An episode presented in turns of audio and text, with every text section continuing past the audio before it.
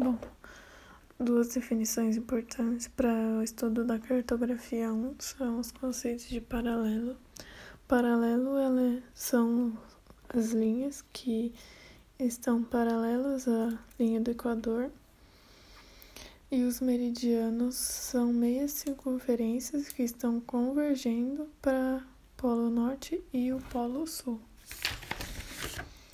Então, a partir dos meridianos, define-se a longitude, que é o ângulo formado de um ponto até o meridiano de Greenwich. O meridiano de Greenwich é o principal meridiano, é o que define o que divide a Terra ao meio verticalmente. Então, a longitude ela vai de 0 graus até 180 graus.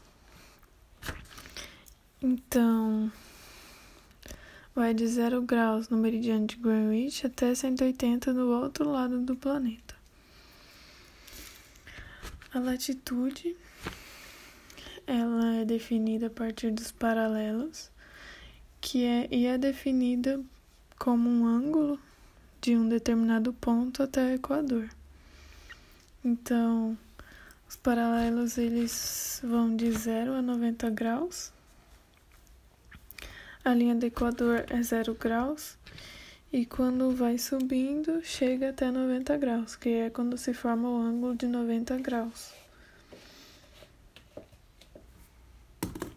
Então, ela varia de 0 graus no Equador a 90 graus a sul ou a norte nos polos.